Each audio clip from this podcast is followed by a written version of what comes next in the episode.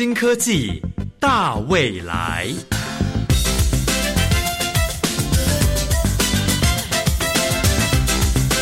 科技的进步让你看得见未来，深入浅出的介绍让你听得懂科技。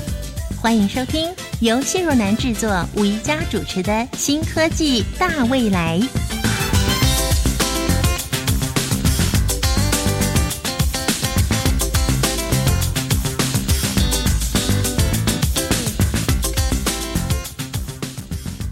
我从山中来，带着兰花草，朝朝频顾惜，希望花开早。各位亲爱的朋友，你听过《兰花草》这首歌吗？你知道我们台湾曾经是蝴蝶兰的王国吗？我们台湾的兰花拥有全世界最多样化的品种，加上科技化的生产管理跟成熟的长途海运的技术。曾经在十多年前，也就是二零零四年，跟美国签订了台湾附带栽培介质植物的工作计划，首度开放我国附带栽培介质蝴蝶兰，突破了外销检疫的限制。而接下来呢，加拿大、韩国、澳洲、纽西兰也陆续和台湾合作进口兰花。台湾兰花的产业中，以蝴蝶兰的产值最高。蝴蝶兰在二零零四年呢，获选为台湾四大旗舰的农产品之一；而在二零零八年呢，成为第三大外销的农产品，并且呢，出口的总值突破了五千两百万的美元哦。但是好景不长，荷兰呢急起直追。那虽然。我们台湾已经不再稳坐兰花王国的宝座，那我们台湾的兰花产业要怎么样扳回一城呢？我想就要靠蓝医生了。谁是蓝医生呢？这是师范大学研究团队的成果。他没有耗材，而且用远距以及光学快检的方式来检查出植物的疾病。想必这非常可能让我们台湾。重新回到兰花王国的宝座哟。首先，我们请宣佑为我们带来今天的创意嗨一点。创意嗨一点，哇哦！各位听众朋友们，大家好，欢迎来到创意嗨一点的单元，我是主持人宣佑。在中国传统四君子——梅花、兰花、竹子，还有菊花之中。兰花代表着民族精神，更象征着知识分子那样高尚、典雅以及爱国的情怀。来自国立台湾师范大学的研究团队发明了一个非侵入式，而且不会产生耗材，又可以检测出兰花病毒的新技术。究竟这样的创意是从哪里来的呢？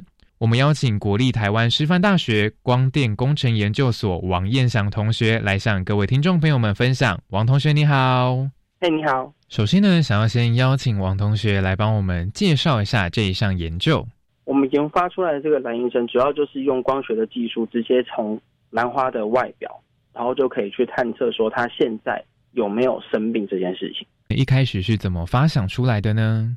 一开始就是在大学的时候去找谢老师做专题研究，这样。然后当时谢老师给了我几个题目，其中一个就是关于生医光电的题目啊。这个题目就是想办法看你能不能用光的方式，直接去兰花上面找到病毒的位置。当时他会选兰花，是因为我们有看了很多很多个植物，因为我们想说，如果要用光的方式直接去找到东西的话，是不是从植物开始会比找动物的来得好？那如果去找植物的话呢，又想要找一个比较有价值一点的，所以那时候就从兰花开始做。然后另一方面就是兰花的病毒它也比较单纯，啊因为比较单纯的话呢，困难度比较低。那你在研究的过程中有什么特别的发现呢？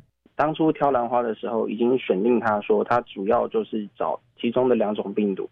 会有其他病毒的几率也很低，那是不是就会觉得说这其实是一个很容易的题目？可是在这之中就发现说，其实就算是很简单的题目，它也有很多很多很困难的地方需要解决。原本可能觉得很简单，但是深入研究之后才发现，它的难度其实比想象中难的很多很多。到后面是有一点点后悔啦，原因其实是因为哈，在研究的过程中啊，它的挫折感还蛮多的，因为就是在一批兰花来的时候。我们建立的资料跟它的设备能够符合这一批兰花的结果，可是等到下一批兰花进来的时候，就发现哎，完全都不一样了。可是我们就算是每一批都至少有三四十颗，所以等于说这三四十颗兰花成功了。那我们到下一批进来的时候呢，又是几乎不能用的，只好再等到下一批进来。但是在这过程中，这些批次的过程中，会发现说，其实它的整体的可用性跟实用性是越来越高的。我们原本以为一批兰花就可以完成的实验，变成说做完一整批兰花只是完成实验的一个小步骤而已。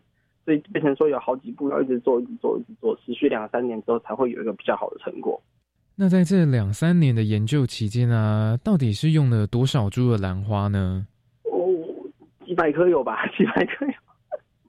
那你刚刚说呢，在你研究的两年时间内，都泡在一大堆兰花里面，大概超过有几百颗。那在这个做研究的这段实验的日子里面呢，有遇到什么样的困难吗？要先处理挫折感吧，因为每一次。一批完之后的下一批，原本都会兴高采烈的去做，但是一完成的时候就会发现结果是很差的。还好就是累积起来，坚持一下，你就会发现，虽然说每一批的结果都是很差的，但是其实把每一批当成一个点来看的话，其实是在上升的。然后就会发现这件事情会越来越有信心。这样。那事实上，在做研究的过程中啊，我相信那个跟时间拔河，或者是你的。呃，非常坚强的毅力都是非常重要的。那除了这些以外呢，我认为也应该需要一点点创意在里面，对吧？你是说关于那个那个设备的部分吗？其实我们一开始的想法比较复杂一点，就是我们会做一个小型的模型，是圆筒状的模型。我们会把兰花的一些汁滴在它上面，然后加了一些药剂，然后就推到那个模型里面，然后模型的里面就会有光线，它会去直接去看。他们跟药剂反应之后的一些状态，然后借此来判断兰花有没有生病这件事。这个模型反复做了几次之后，就觉得说，如果不加药剂的话，会看到什么事情？然后就一样这样去推它，就一样把它放到那模型。因为有药剂跟没有药剂，其实有病毒的跟药剂反应之后的结果。啊，现在推进去的就是只有病毒进去，那会发生什么事？当然，病毒不是单纯的病毒，是还有一些兰花的之一这样。推进去了之后，就发现说，其实每一颗兰花它推进去的好像都不太一样。您指的推进去是什么意思呀？就是推到那个做好的模型里面，有一个模型啊，那模型里面有插一些光线，这样推到那模型里面的时候，就觉得说，其实每一颗花都有点不太一样。那我想说，那不太一样，那会不会病毒的表现也会在这个上面？因为其实有发现，只要是遇到。可能会生病的话，它推进去的时候，它的那个图形都会跟人家有一点不太一样。在这一段时间里面，渐渐的观察，观察到最后，也渐渐的可以看得出来，谁有生病，谁没有生病，就是看那个光谱图就大概知道了，就看出经验来了。对，可以这样说，就是看出经验来了。看出来了之后，就会把它做成演算法，然后才会变成蓝医生这样。因为要一直去推进那个模型嘛，然后那时候。那时候就是推久了之后，就发现说好像这个方法可行，然后就用了第一批花，大概三十颗的花，尝试这个结果之后呢，就把这个结果给谢老师看，谢老师就觉得说，哎，怎么会这样？因为其实他们大家原本以为都要用药剂才行，后来发现说，哎，不用药剂，居然也可以把这三十颗看得这么清楚。然后他当时也对这个成果也是觉得会不会是巧合？隔天之后再对同样的三十克再做一次，因为当时手上就是三十克。再做了一次之后，就发现哎，成果是差不多的。然后这时候呢，我们就觉得说，好像还要再确定一次才行。然后就去最近的花市买了两颗花，用现在的试纸直接去看一下它的状态。然后呢，同时也去打一下光谱，看看是不是真的可以分出来。然后发现哎，也可以。所以当时就想说，那不然我们就把模型省略掉，直接用光线去看看它有没有办法找到生病的位置。果然是可以的，对，后来就发现好像是可以的，只是等到下一批花进来的时候呢，就开始轮回了。那怎么办呢？因为一开始可以的时候，一定是觉得心情会很兴奋吧，对不对？然后下一批花进来的时候呢，开始消磨掉那个兴奋感，心情就开始越来越低落。可是看到那个成果又是慢慢往上走的时候，心情又开始好起来的。那最后呢，要请王同学为听众朋友们分享的是这一项蓝医生的研究呢，他的创意到底在哪里呢？如果以往我们去看病毒掉要会不会有病毒这件事情的话，一定要走过一步快筛的过程。那快筛的过程就会要去拿试纸什么的去看它。然后我们就想说，一般在蓝园里面，他们用试纸的话呢，已经算是方便了。可是他们还是没有办法一颗一颗的去看，而且他们如果把那个花剪了一个小缺口。然后拿去看那个试纸的话，那是不是这棵花就会有一个伤口？那是不是卖相就会比较差？所以当初会直接想要用那个汁液用光打打开，而不是再配上其他的反应的药剂，是因为如果说直接用光束能看到的话，那花农事实上它也不需要破坏花的本体。所以代表说，你每一颗都可以去看它，然后呢，你的每一颗都不会被破坏到，它们都会保持着很漂亮的样子。那所以这样的创意呢，不是被发想出来的，而是这样一步一步慢慢的去做出来的，对吗？对，而且也要经由观察、观察的状况下，会慢慢的、慢慢的、慢慢的看到，就是在做东西的过程中，你会渐渐的看到说，大家大家在这个方面有什么困难，什么样的情况可以对他们更好，这样。我想在结束之前呢，请教你，就是跟我们分享一下，在做任何的实验跟研究之前呢，那一个创意通常都会是怎么样发想出来的呢？生活周遭吧，一定要去看看生活周遭跟累积的经验，到时候你就会发现，做什么事情你觉得比较有意义，从那边下去想，很容易就会找到一些有趣的东西。就像是复制贴上，对，它是一个很简单的动作。以前没有复制贴上以前，所有人遇到所有的文件都是重新 key 一遍的。那也是因为有一个打字员觉得这件事情很讨厌，然后他就发明了复制跟贴上。所以要从生活中去找寻这样子的创意。是啊，因为如果不这样做的话，你当然可以天马行空的去想，可是做完之后，你就会觉得说我做这个东西有什么意义？但是如果从生活中去找的话呢，你会觉得说做完之后的成就感其实会比较多一些。对，因为你会真的做出一个有用的东西。十分感谢王彦祥同学跟我们分享关于光学快检植物疾病这项新技术的创意以及研究过程。透过这样的新技术，既不用消耗材料，也不用让兰花受到伤害，就可以检测出兰花病毒。接下来，新科技大未来节目将由主持人宜家深入访问师范大学研究团队的谢正杰教授，一起来认识这项兰花病毒检测新技术。我是宣佑，创意嗨一点，我们下次再见。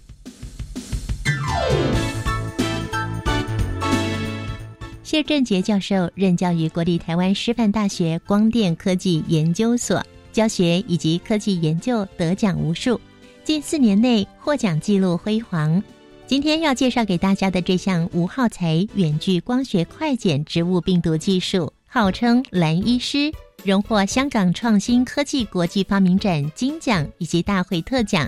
以及 IFIA 发明与创新博览会最佳发明奖，还有中华创新发明学会的特别创作奖。而延伸的研究无耗材远距光学快检测牛奶初乳技术，荣获了俄罗斯莫斯科阿基米德国际发明展金奖，以及另一项肉品熟度色泽之手持式远距检测仪。荣获了香港创新科技国际发明展的金奖以及大会的特奖。另外，像电柜与电池技术，荣获了香港创新科技国际发明展金奖以及大会特奖。而创新声波式振动样品磁量仪开发技术，荣获了东元国际创意竞赛创意奖。谢教授历年来执行科技部个人专题研究计划，荣获多次科技部的优秀青年学者研究计划、医疗器材精进专案计划以及大学产业创新研发计划。谢教授常年与台大医院团队共同开发的阿兹海默症血液磁检量检测套组，不需要采集脊髓液就可以进行检验。高灵敏度可以检测出轻度的智能障碍，并且涵盖帕金森氏症、血管性失智、唐氏症、高血氏症等等。这项技术独步全球，并且呢已经完成了技转与产业化，吸引了国发基金等创投公司的兴趣，增资上亿元。而谢教授所研发的雌性生医成果，应哈佛学者的邀请，在科学技术医学领域。全球最具知名度的出版社撰写专文，并受邀到全球重要的期刊发表文章。最后要介绍的是强势辨识纳米标靶肿瘤的超音波与磁性双模态造影术。这项成果获得二零一八年台湾创新技术博览会入选科技部、教育部、国防部共同设立的创新发明馆主题馆。并且获得创新技术博览会的发明奖金牌。我们邀请谢振杰教授为大家介绍无耗材远距光学快检植物病毒技术。号称蓝医生这项技术喽。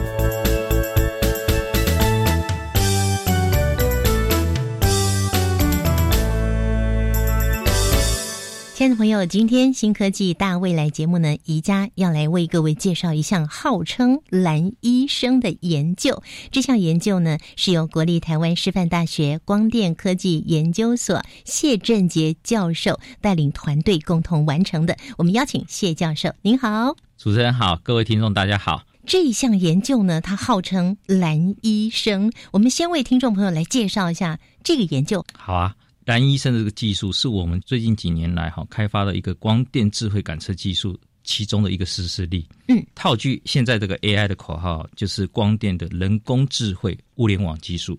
它是一种利用绿色的激发光照射在植物的叶子或者是玻璃瓶中的这个平秒的叶子，那犹如使用那个绿光的镭射笔，或但是我们的使用的这个手持棒比较粗了，像是一般的手电筒这样。嗯哼，但是。只要两三秒的判断时间哈，我们就可以知道这个植物是否有感染病毒，而且可以直接针对兰花来进行喽，所以叫兰医生，兰花的医生。对对，其实这一个技术是可以广泛的在很多的植物的不同疾病都可以使用，不限于兰花。对对对对，那我们目前完成的这个技术的资料库是在蝴蝶兰这一个部分。哎，那也只针对先只有感染两种病毒会影响外观的这个病毒来来进行这个研究工作。哎，多年前我们台湾号称兰花王国，大量外销数量最大的就是蝴蝶兰。那您刚刚有提到激发光，还有还有什么绿色的激发光是什么意思？为什么不是黄的啦、蓝的啦、红的啦？这个问题也很好。那所谓的激发的意思就是这样哈，我们任何的材料会容易吸收了电磁波之后呢，那它里面这个材料的一些电子会因为吸收了外在的电磁波能量，而会去跃升到比较高阶的这个能量阶的地方。到了这个高阶能量阶之后，有的时候还会逐步的衰减讯号，啊，甚至有时候会发出另外一个。更长一点的波长，像这个我们称为叫做荧光效应，有很多不同的光学的反应。那所以被吸收的这一道照射的光，我们称为叫做激发光。那如果又发出来比较长的波长，相较这个激激发光比较长一点的波长，我们就称为叫做荧光。那为什么使用绿色的这一个光？我们知道植物的叶子大部分是绿色的，对不对？我们看到什么东西是绿色，就代表这个电磁波打在上面的时候。那一个射波的光不会被吸收，嗯，哎，大部分就会被反射，所以投入到你的眼睛，所以你会觉得这个物体是绿色，看出来就是绿的。哎，那我们今天 focus 的是在叶子里面的这个病毒。我们如果今天还用的是现在常常使用的是比较更高能量的，像 UV 光，可能会激发出更多的光学的讯号。那就不会聚焦在我们想看到的染病的这一段的情况，嗯，所以我们会使用的绿色的激发光，就希望能够避免把抑制这些正常的叶绿体的一些光学效应，把它抑制掉，嗯，而是能够聚焦在有病毒感染的一些叶绿体的部分。那我们可以聚焦在这个光学的讯号，做一个分析演算。所以它是一个仪器喽，这个蓝医生，对，它的名称叫做什么呢？这一系列技术我们称为就是一种光电的智慧感测技术啊，它是一个技术，是对对对，它可以应用的范围非常的广泛。那除了兰花的检测之外，还可以运用在什么地方呢？那像我们现在也应用在一些食品厂的产线上的自主管理的一些手持式的工具啊，或是产线上的感测的元件，有时候架在产线上，食品在这个产线上经过的时候呢，我们的开发的仪器光学仪器，就像那个。我们在高速公路汽车经过的时候，那个 ETC 在你的上方，我要在那边开始在感测您的车子上的一些啊 mark，那他就去记录。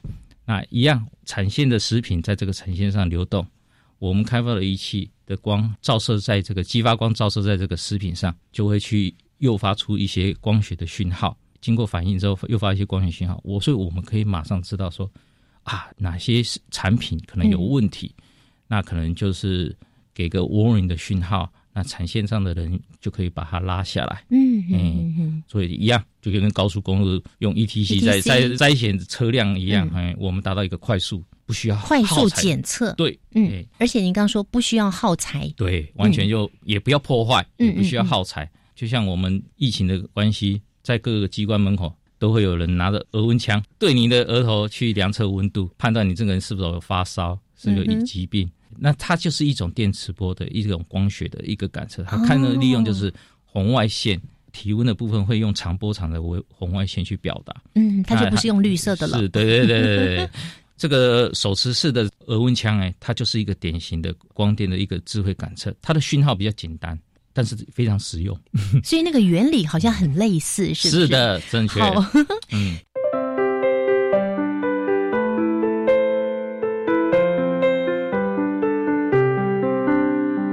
虽然原理很类似，但一般民众呢，他也觉得很狐疑，为什么那个额温枪对着我的额头哔哔，他就知道我只有 三十六点五度哈。嗯那尤其我们今天要介绍蓝医生啊，他跟传统技术有什么样的不同哈？因为一般民众不太了解，到底去检测兰花的病毒原来是用什么，也借着这个机会来跟我们说明一下。那我先大概跟听众们报告一下哈，目前的这个蓝场的检测哈，除了这个目视、触感这些经验的判断以外哈，专业的这个疫情的检测，往往还是需要一些这个破坏性的这个采集简体，用一些生化的技术，好，往往都需要花很多时间啊，跟金钱成本。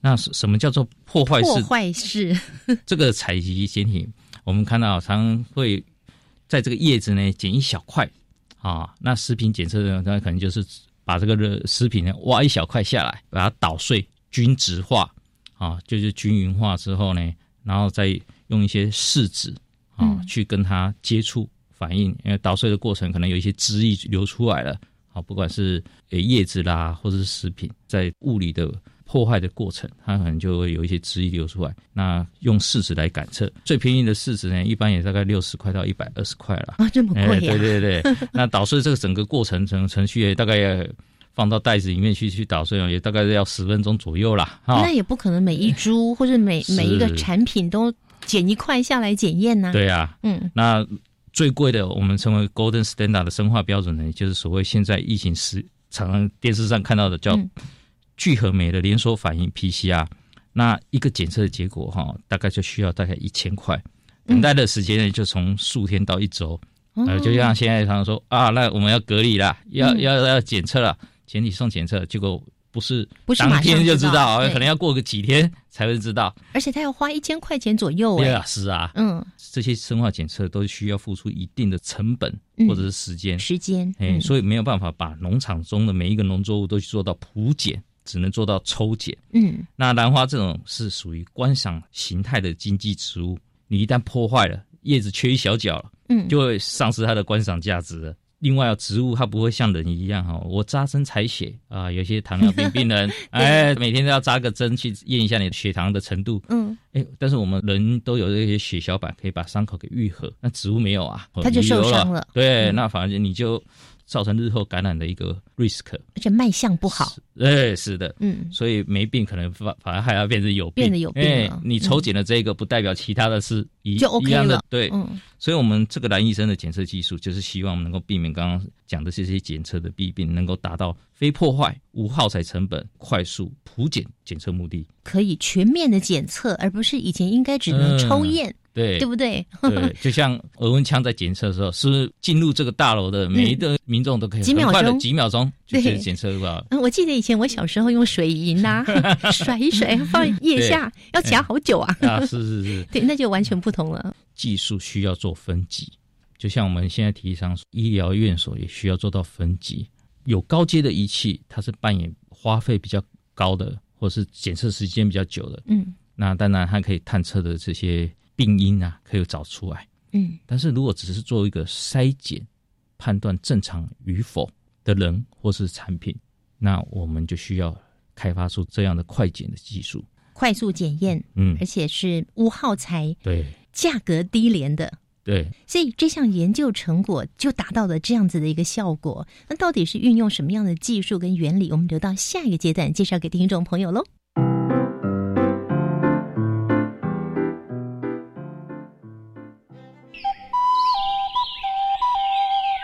大自然是最能启发人心、最迷人的教室。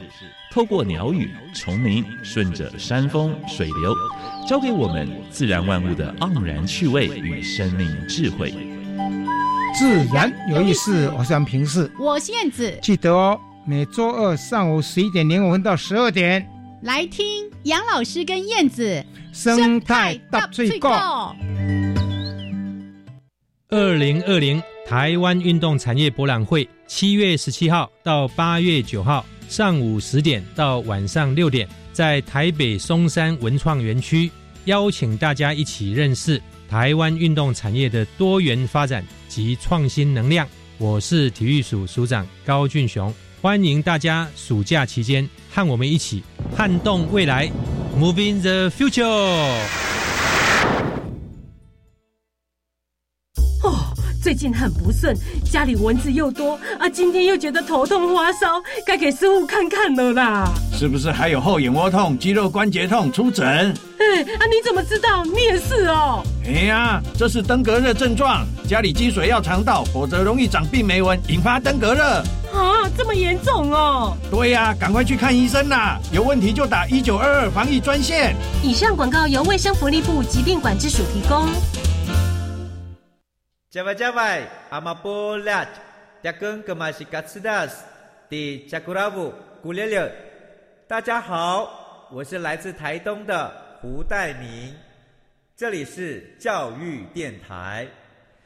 那罗哇那咿呀那呀哦哎呀，那是你呀鲁玛的呀恩哦，朋友们就爱教育电台。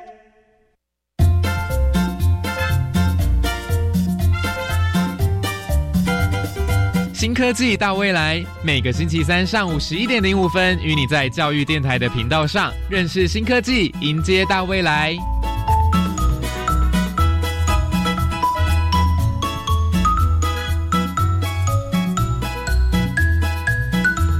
新科技大未来节目，我们今天邀请到了国立台湾师范大学光电科技研究所的谢振杰谢教授，为我们带来他们的研究。这项研究呢，可以达到无耗材远距以及快速检验植物疾病的功能，号称是兰花的医生兰医生，可以很快速的来做检验。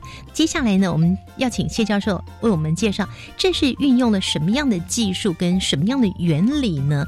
那在介绍这个蓝医生技术之前，我先介绍一下我们开发这个光电智慧感测技术啊。这个技术其实是利用不同的材料，它对不同波段的电磁波，它的吸收或者一些反应哈有所不同。嗯，典型的例子就是什么？就像是卫星遥测，它居然可以在远在外太空看到地球表面的植批，说哪里有森林啊，有一些绿色的植物。对，好厉害哟！是啊，嗯，甚至连地底下的水资源。还有空气中的这些特殊的气体，像是我们现在讲的有一些有机的有害气体，CO2 这些，它就是利用像是植皮的话，它是利用这个植物对绿色的光，它的反射比较强。我刚刚在上一段有说过，对。那地下的水资源还有空气中的这些特殊气体，它就是利用不同波段的红外线，它的吸收不一样。远在外太空的这个卫星，它就可以根据不同波段的讯号的强弱。我知道哦，这个地底下有可能有水的资源，嗯，空气中可能有一些什么样的气体，有害有害的气体，嗯，对。那像是衣服上也常常会有一些残留的清洗剂，或是有些犯罪现场被这个犯罪者给清洗过那些血迹呀，或是体液，好像我们看不出来，对。但是这个技术就可以了，哎，或者是我们知道很多国家的这个纸钞啊，常有一些特殊的油墨来隐藏一些密码。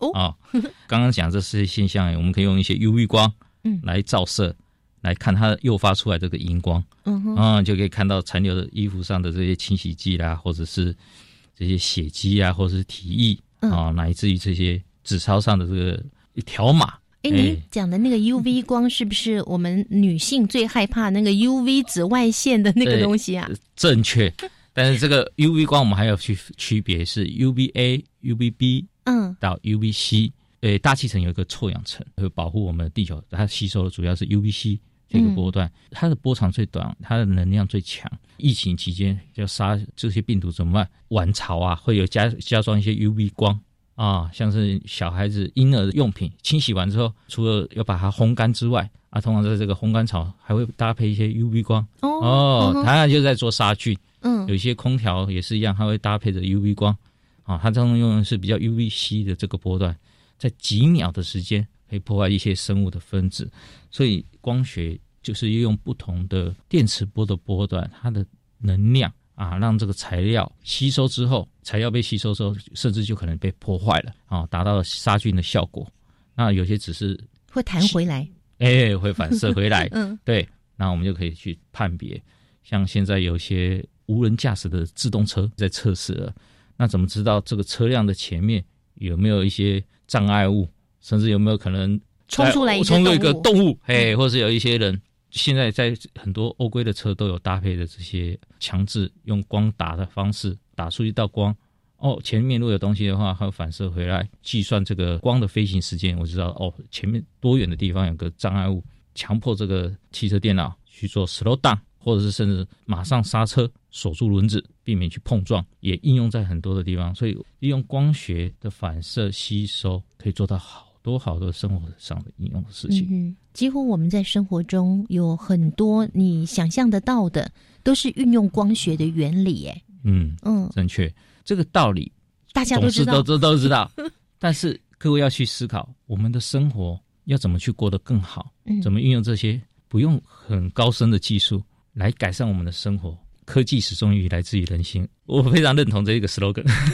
科技始终来自人性。哎，那谢教授，您研发出来这个光电智慧感测技术啊，您刚刚提到它可以降低成本，然后缩短检测时间，到底缩到多短呢？又是怎么办到的啊？我们这个光电智慧感测技术，就是先确认要探讨的材料的一些光学特性。那在实验室，先透过比较高阶的仪器，先找到所谓的特征波段。什么是特征波段？就是使这个我们要探讨这个目标的成分，以蓝医生这个来讲，就是病毒。嗯，病毒造成叶绿体发生了什么作用，可以使目标这个成分跟其他的混合物的材料能有截然不同的光学反应，然后再针对这个波段去克制化制作成本比较相对低、检测数据也相对比较少的检测仪器，那所以可以使这个检测速度提升。这样的光电的智慧感测技术就可以达到所谓的非破坏、无耗材、快速跟普检的这个检测目的。嗯哼，它完全不用剪一块叶子下来，是的它就可以嗯检测了。它只要用这个像额温枪一样哔哔一下对着这个叶子，对，就就很快了。那有多快呢？速度呢，大概只要两到三秒。那这两到三秒的时间还花在所谓的把感测的数据上传到云端，和云端一演算完之后的结果再下传到你手机上的 APP。好，所以 那有很多时间快了吧对，光学的感测其实不需要是很多时间，不需要时间 我们号称叫秒杀。真的，换句话来说，哈，过去的这个生化检测技术，哈，每次检测都要花费很多的时间跟耗材成本。那在光电智慧感测技术当中，就可以有一些大数据的资料库，完成一次这个生化检测，建立好资料之后，每次使透过这个人工智慧的演算法，就可以省去消耗成本的时间跟经费。你们现在的大数据里面到底有多少数据啊？目前我们大概有一万一千笔的这个数据了。啊，在是你们渐渐累积的。对，是的，嗯，因为在这个没有很庞大的这个经费的资源下，那我们就是逐步的累积跟一些业者，然后有一些业者也有兴趣，那我们透过他们的 donation 跟赞助合作，然后有一些共识下，然后我们慢慢的把这些资料库给建立起来。那这个资料库里面都存放了一些什么呢？这个资料库目前建立的主要是蝴蝶兰的正常的叶子的光谱，那嗯还有感染 CYMV 跟 ORSV 这两项病毒的，这是病毒的名称吗？是的，是的。嗯，CYMV 它的中文翻译的名称是蕙兰牵蚊的这个病毒，OSV 的话，它是一个齿舌兰的轮斑病毒。那它们的特色都是说，叶子在有毒的病区会出现那个黄褐色或者是深色的一些斑驳的牵纹啊，或者是一些坏曲的一些条纹这些病症。那坊间的试纸也是针对这两种病毒哈、去进行检测。当你在检测这个兰花的时候，它外表根本还看不出来它有生病，但是你检测这个就发现它其实是含有这个病毒，不久的将来它是会生病的。哎，正确的。我们就是利用科学的仪器，避免掉人为的经验的判断，更早这个病毒还在这个叶子当中非常微量的时候，尽早去感测出来它的病毒的存在。也许可能过个几个月，哇，我刚刚讲这些轮班的病状可能慢慢出来了，嗯但是我们可以提早在几个月前，或者是在半年，或者是到一年的时间，嗯非常 early 去做。那这有什么好处呢？疫情都是害怕什么群聚嘛，对对。那对于一个蓝厂来讲，或是准备要外销的这些嗯货柜里面，这是非常的密集的一个植株存在。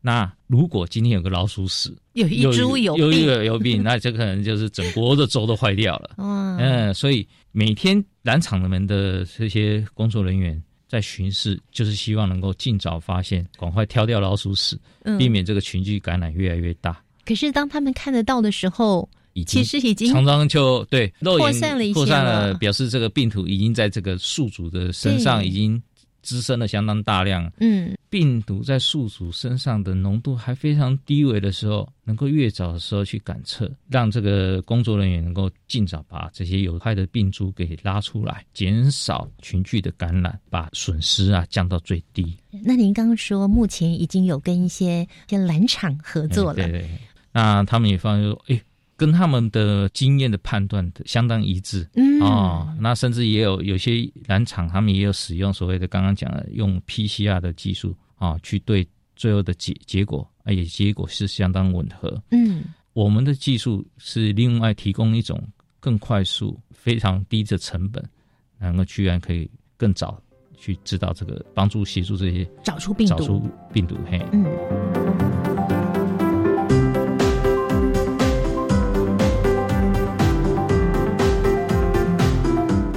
可是这么厉害的光电智慧感测技术，是不是也有一些限制呢？它有做不到的地方呢？哦，对，这个技术的一个前提呢，必须就是说，你使用的材料必须先要跟这个电磁波能够有所反应。嗯第二个，它的这个尺寸啊，也必须不能太小，那能够在一般光学能感测的这个范围之内。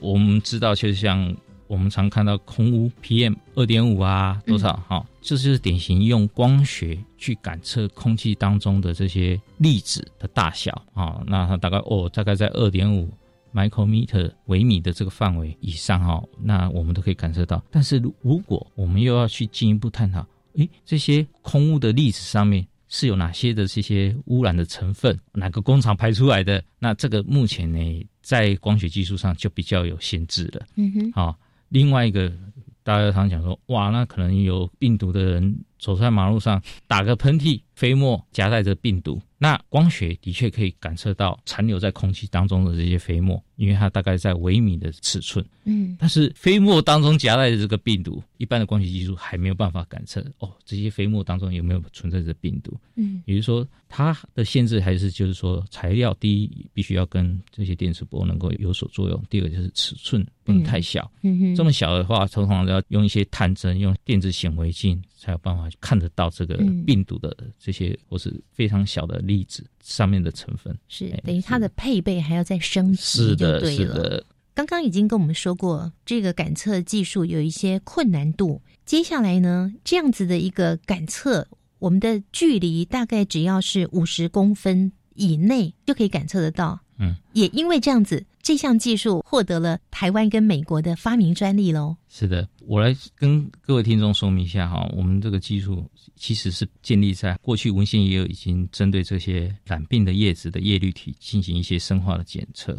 这些结果显示，这些病症哈是起源于这个绿色的叶绿素跟黄褐色的核藻素它的一个结合蛋白产生。那它的荧光哦，在产生前跟产生后会有造成这个波峰的移动。正常的叶绿体主导的这个波长会比较长。那一旦染上刚刚提到的提染上病毒之后呢，它会叶子会开始发黄嘛，嗯然后有一些深色出来，那就是这些叶绿素会跟一些黄褐色的这个褐藻素会产生一些结合的蛋白。啊，那所以会造成这个荧光的这个波峰的波长也会往这个短波长移动，嗯我们发生了所谓的蓝移现象。是它感染了，对，生病了。是的，嗯，因此使用这两个波长的这个荧光强度的比例哈，来作为这个植株是否感染疾病哈，这个在生化的这个检测结果跟文献哈都已经有被提到了。那我们这个蓝医生的光学检测技术也也有一定的这尺寸的这个限制啊，啊，像病毒这么小的是没办法感测的。嗯，那我们并不是直接感测这个叶子上的这个病毒哈，我们看到的是当感染病毒之后，病毒诱发出这个结合蛋白，然后去产生出来这个光学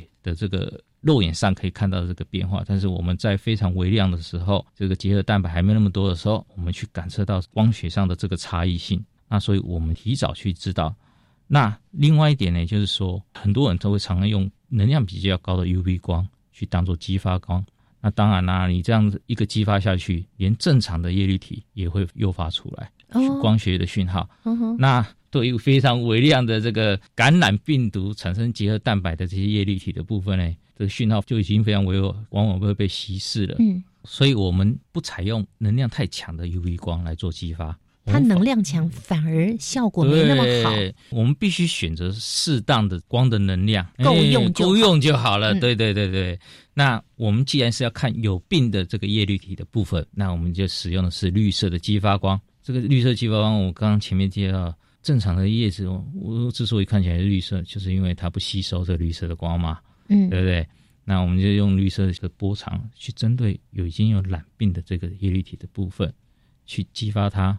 让它的电子去产生出荧光的效应，嗯，所以我们的感测到的讯号可以非常高的讯杂比，可以去感测到从非常微量的病毒，一直到后来肉眼看得到的这个状态，整个的一个发展，我们都可以去感测得到。一开始我们就可以在很微弱一点点病毒的时候，对，就感测出来了。是的，对，这可以预防到它传染给其他的植株。对。哎，那这项技术我们也是利用的大数据，所以只要透过人工智慧的演算，然后就可以辨别出这个植物是不是有染病，在云端上建构不同的疾病大数据的资料库。一般的民众是不是也可以来运用呢？正确，大数据的资料库它决定精准度，那因此把资料库建置在这个云端，将有助于在不同的时间、不同地区，我们来累积这个资料。然后动态可以去修正这个演算法则，那同时这个云端的电脑它的演算能力比较强，减少这个使用者的在这个硬体上的需求，嗯，以及避免最关键最珍贵的这个大数据资料库被复制，因为我们知道我们要推行普及的话，我必须要让硬体便宜嘛，才能大家接受，这也代表一件事情，它容易被仿制。那所以我们把最珍贵的资料库建立在云端，可以透过一些治安的方法。来防止它被破解、被复制，真的吗？当然，这就是有很多技术的问题了。喜欢兰花的兰友们，或者是兰场的这些农夫们，他们也可以来大量的运用喽。呃，正确，嘿嗯。所以透过这个时间去强化这些资料库和这个演算法，那我们也会扩增不同的疾病，来建构不同的资料库。蓝医生的技术就像住院医生，会慢慢升级到主治医生。民众呢，居家也可以去检测。那未来我们在 A P P 的功能开发上，也会融入更多的以蓝为导向的一些相关的一些功能啊，像是以蓝会友啦，或是进入这些线上虚拟实境，看这个兰花展一样哦哦，来有很多丰富的情境可以了解。嗯，线上兰花展，对对对。那蓝医生呢？这项研究啊，他花了多少时间？还有当时是怎么开始的这样的一个研发呢？好，嗯，这个故事说起来非常的有趣哈。那这个技术大概开发展到现在大概五年了哈。起源于在一开始有个这个王彦祥这个博士班学生哈，他在大三的时候突然就跑来主动找我说要做专题，我那时候就有点惊讶。虽然我也指导过很多很自幼的高中生参加一些科展、奥林匹亚得赛得得名哈，但是这个大学生他不在自己的系上做专题哦，主动跑来找我哦，不是您的系的哎，对对对，那我觉得就有必要给这个看起来很有自信、有憧憬的这个学生哈，给他一个值得挑战的题目，所以我当时就告诉他说，我想一下，我再回复你。嗯，那个时候我参与的是我们光电所创所黄所长。主持了一个慈心生意团队，我们那时候团队开发了一个目前世上最灵敏的吃减量的免疫检测技术，也在很多的农业项目哈验证有很棒的结果，像是石斑鱼的病毒检测啊，兰花的病毒检测，然后乃至于我们后来跟台大医院邱医师的合作团队合作，诶，开发了这个抽血就可以检测这个失智症哦成为目前是全球哈唯一是临床通过而且可以自费检抽血检检测技术。哇，台湾之光哎，是全球唯一临床通过的，的可以自费抽血检验是不是有失智症，对，大家都很需要。是的，嗯，但是这个技术要应用在这个兰花产业变成商品的时候，我们就面临着失败。哦，失败哎，对，那时候就给我很大的启启发哈。这这个这个磁检量免疫检测技术，它革命性提升了现在的这个免疫检测技术，但是是它是利用这个生物检测的高专一性的生物碳酸哦，它披附在磁性纳米粒子上面。那透过这个磁性商品、磁性的这个纳米粒子的磁讯号特性哦，可以很灵敏的感测、记录这个微量的这个生物分子的变化。那包含现在这些病毒的 RNA 片段都是可以的，但是这个技术基本上还是利用着高专业性、高价值、高价的这个生物探针去做这个检测的前提，所以一样还是需要花时间跟花一些耗材的成本哈，嗯和一些样品的备制程序。那当时要对接的一些呃企业哈，就表示说啊这样的检测的一个成本跟时间哈，那乃至于这样很高规格的这个检测设备啊，是比较难在兰花产业被接受了。嗯哼，所以我那时候了解到哈，产业所需要的技术哈，不见得是学界一味追求性能好，感测只要感测的灵敏度足够哈，能够被产业界买得起，觉得很好用哦。那我当时就觉得，像米其林的餐厅的 做高档菜的这个大主厨哦，头被敲了一棍。不是所有的产业哈都能像医界那样哈的观念哈，哇，人命关天，难解的病哈，会有人愿意掏腰包、流血流汗去付钱，找到病因跟治疗。嗯，那加上我们团队哈过去的素养哈，知道这个光学检测技术其实在医学的这个造影哈上比较有限制哈，因为它会被这个动物组织哈会吸收。比较难深入这个体内，所以我们都是以磁性的技术去做一些体内的影像。嗯，但是它在浅层的，像是口腔癌啊、皮肤癌的这些癌症检测，还是有很棒的结果哈。那兰花的叶子虽然厚，但是也不至于比这些皮肤还厚哈。哦，哎，所以而且那时候还没有一些探讨这个植物感染病毒哈这种非破坏式的检测哈。那个时候还没有。嗯，对对对。那时候还没有那么那么出来哈，所以基于这两个因素哈，我就告诉王同学说，那我们就用光学来检测这个兰花病毒来做专利看看哈。啊，那个时候呢，在人工智慧跟物联网概念哈还没有那么普及哈。那这个题目也是比较跨领域的一个技术整合啊。刚刚提到我们必须要了解这些生物的一些基基背景知识，还有光学的一些知知识哈。好，所以需都是需要一些。基础知识哈，不同领域的基础知识去去充实哈。那当然这一路走来也是跌跌撞撞哈。那时候也很多资深的学者哈，也不像我们一样会去都同时具有这两种领域的知识哈。所以可能光电界的或者生技界的被学者也告诉对我们的报告的成果啦或论文。啊，就无法理解了，或者也觉得嗯，或者说 说啊，这不入流了，嗯、没有没有看过人家有在做这种的哈，嗯，哦，所以我们但是你们坚持下去，对，嗯，所以我们开发这一系列这些光电智慧感测技术啊，最后就想说啊，那我们获得产业界肯定肯给我们订单哈，嗯、那就是我们开发的动力了，所以持续走来。五年多了哈，嗯，所以今年在一月的时候，这个这一系列这个些产业成果也获得这个 Nature 官网的报道哈。那因为这些产业导向的这些革命技术啊，都是目前没有或者是具有破坏性的进步。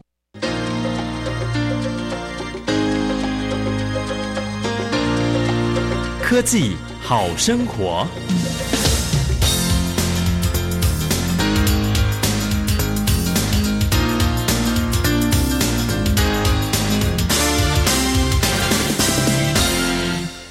美国那个农业部官网在几年前啊，曾经也报道，未来的食品、农业、药品、化妆品等这些产品啊，如果使用这些光学检测，会有很大的这个优势。我们目前也开发这一系列光电这个智慧感测的技术成果啊，应用在一些产业界的产线上啊，比如说是肉品的这个熟度的色泽的手指是一个远距的检检测哈，它就像是。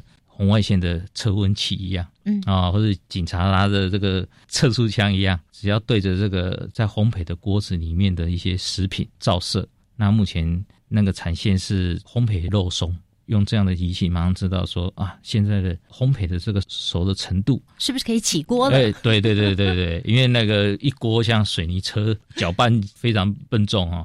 多一倒出来就焦了。对，那而且常会受到这个气候环境温度的影响。如果都用肉眼看，每个人看的标准又不一样，所以会容易产生这个误差。对，另外就是在这个肉品它的主成分、脂肪、蛋白质，还有这个水分，最常听到就是瘦肉、肥肉的比例嘛。对对对。哎，油花多少？那对一些食品厂。开发新新的产品，便利商店常看到一些热狗，控制这些比例啊，在几秒时间内就可以知道这个结果。嗯，短短几秒就可以知道比例比例是多少，是不是完美？对，成本的控制以及兼顾消费者的这个感官品评，帮助厂商们省去很多时间跟检测的这个成本。嗯，那还有是鱼刺检测鱼刺，哎，对对对对，像是有一些鱼肉，我们去拿来做一些鱼松之后。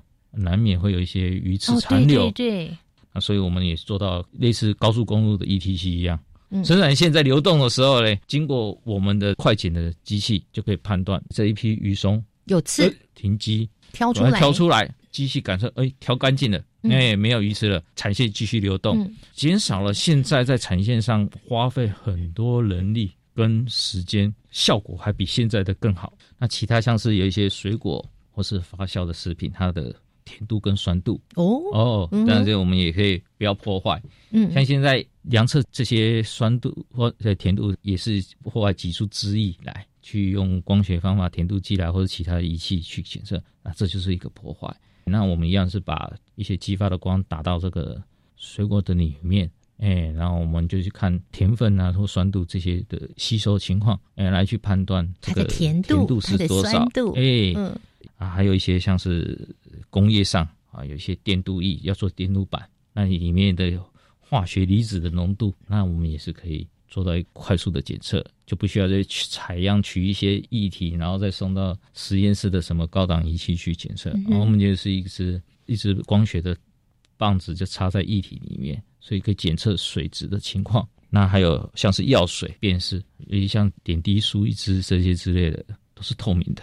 那现在医护人员都非常的劳累，靠着三毒五对容易出错的情况，如果今天有一个光学设备，能够马上判断说这个透明的药剂里面主要有哪些成分，甚至是什么厂牌的，都可以去做个辨识出来。好聪明啊！过去在奶粉。不效业者会添加三聚氰胺，这个我们也是用这样快检的一个像口红一样的棒状哈，有跟一个厂商开发这些资料库哈，去做这个三聚氰胺大概的一个分布哈，也有一个初步的一个成果哈。嗯，所以其实看应用的场合，我们可以去选择适当的材料，达到这个目的，成本不用高，体积不用大，速度可要很快。帮助我们改善我们的生活品质，改善厂商们产品的管理。